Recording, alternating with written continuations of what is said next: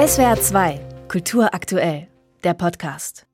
SWR 2, Journal am Mittag. Ein junger Mann verliebt sich so unglücklich, dass er keinen anderen Ausweg findet, als sich das Leben zu nehmen. Eine zutiefst tragische Geschichte und so zeitlos, dass sie uns auch heute noch berührt, obwohl bereits Johann Wolfgang von Goethe sie vor fast 250 Jahren erzählt hat. Sein Briefroman Die Leiden des jungen Werthers machten den gerade mal 25-jährigen Goethe europaweit berühmt. Er rührte die Leserschaft zu Tränen. Das Buch trieb sogar manche Nachahmer aus Liebeskummer in den Selbstmord. Und diese Geschichte fesselt das Publikum auch heute noch. Ab morgen zeigt das Romantikmuseum in Frankfurt am Main die Ausstellung Werthers Welt, das Wertherjahr 1774. Und eine dieser Besonderheiten bei der Ausstellung ist, dass sie jeden Monat anders aussieht und zwölfmal im Jahr wechselt. Die Idee dazu hatte der Kurator der Ausstellung, Dr. Johannes Salzwedel. Hallo, Herr Salzwedel. Guten Tag. Herr Salzwedel, warum sind denn diese Liebeskummerleiden des jungen Werther bis heute so populär? Warum wurde Goethes Werk zu einem Schlüsselwerk der deutschen Literaturgeschichte? Was mir im Laufe des Erarbeitens immer stärker als Eindruck erschien, war, dass die Sprache dieses Buches uns eben bis heute packt, weil sie epochal neu ist. Das ist aber ganz schwierig zu erklären, denn es gab natürlich schon eine Empfindsamkeit.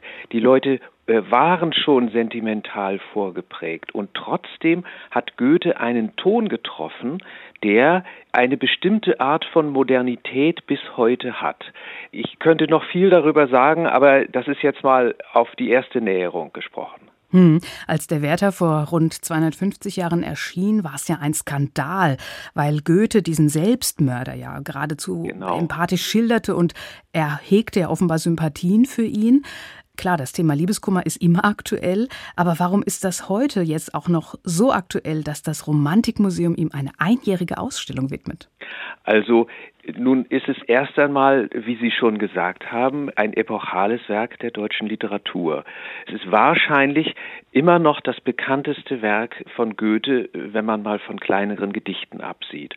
Und das bedeutete schon, dass äh, das Hochstift, das Goethe-Museum hier, sich gesagt hat, wir können dieses Jubiläum nicht verstreichen lassen. Das ist jetzt mal ein ganz äußerlicher Gesichtspunkt.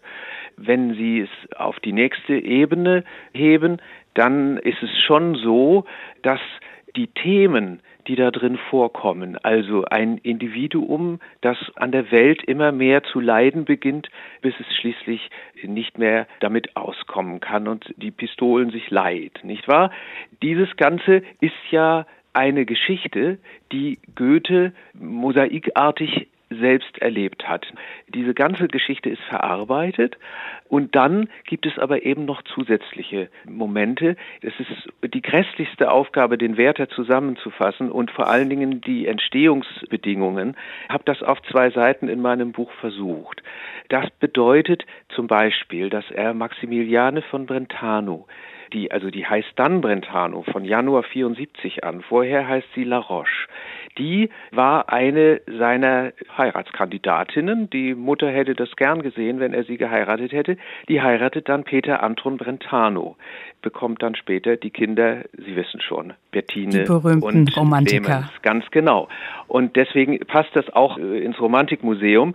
Also, da haben Sie schon einen Moment und es gibt noch diverse andere, nämlich den Selbstmord des jungen äh, Herrn Jerusalem, der tatsächlich auch aus Liebeskummer sich umbringt. Also diese ganzen Dinge verarbeitet Goethe und teilweise mit hochmodernen Mitteln, nämlich Montagetechnik. Der lässt sich Einzelheiten dieser Jerusalem-Geschichte und so weiter von dem Ehemann der Lotte, Herrn Kästner, im Brief schicken und dann verarbeitet er das wörtlich. Das ist wie Thomas Manns Montagetechnik dann später.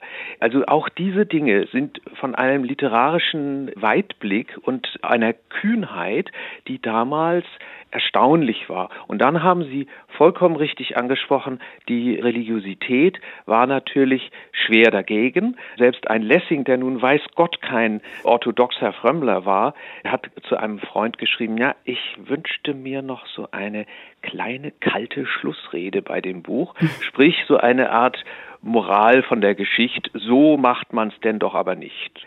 Herr Salzwedel, Sie haben im vergangenen Jahr ein Buch dazu auch veröffentlicht. Das heißt auch Werthers Welt, das Wertherjahr 1774. Und wie ja. Sie eben schon angedeutet haben, auch in der Ausstellung geht es natürlich nicht nur um Werther selber, sondern Sie ordnen das ein in die ganze Zeit, in die Welt. Ähm, und ich habe gesehen, in den Vorträgen oder in den Führungen, die im Museum auch gehalten werden, da gibt es unter anderem auch die Überschrift Lottes Welt. Also die ganze Geschichte wird auch ja.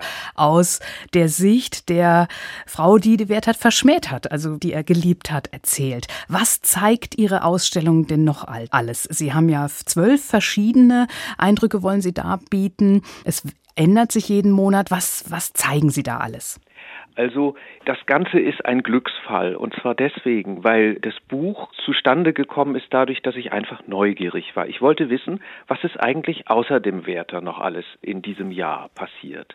Und das kam dadurch zustande, dass ich neben dem Werther noch einige Bücher besaß, die dann erschienen waren. Und ich dachte mir, also wenn das so wichtige Bücher sind, wie zum Beispiel Klopstocks Gelehrtenrepublik oder von Herder, gleich zwei wichtige Bücher, dann möchte ich jetzt einfach mal mosaik mosaikhaft zu rekonstruieren versuchen, was gab es da noch.